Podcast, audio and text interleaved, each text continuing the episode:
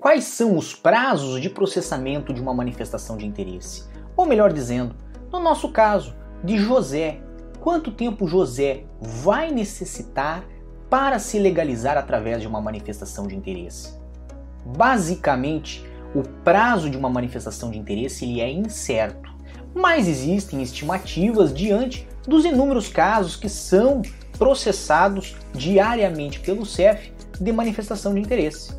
Em outras palavras, quando nós falamos do prazo de duração de um processo de manifestação de interesse desde o seu início até a conclusão, quando o indivíduo obtém o título de residência, nós falamos de um prazo médio que pode variar de 12 a 24 meses.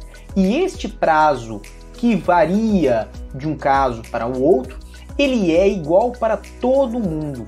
Não importa se você está a fazer a sua manifestação de interesse pelo artigo 88 ou pelo artigo 89.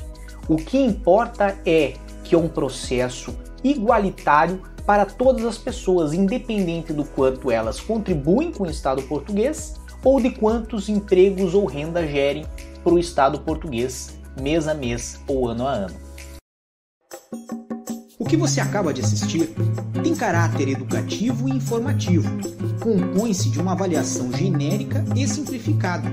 Agora, se você quer saber de fato como as coisas são, você vai ter que ler.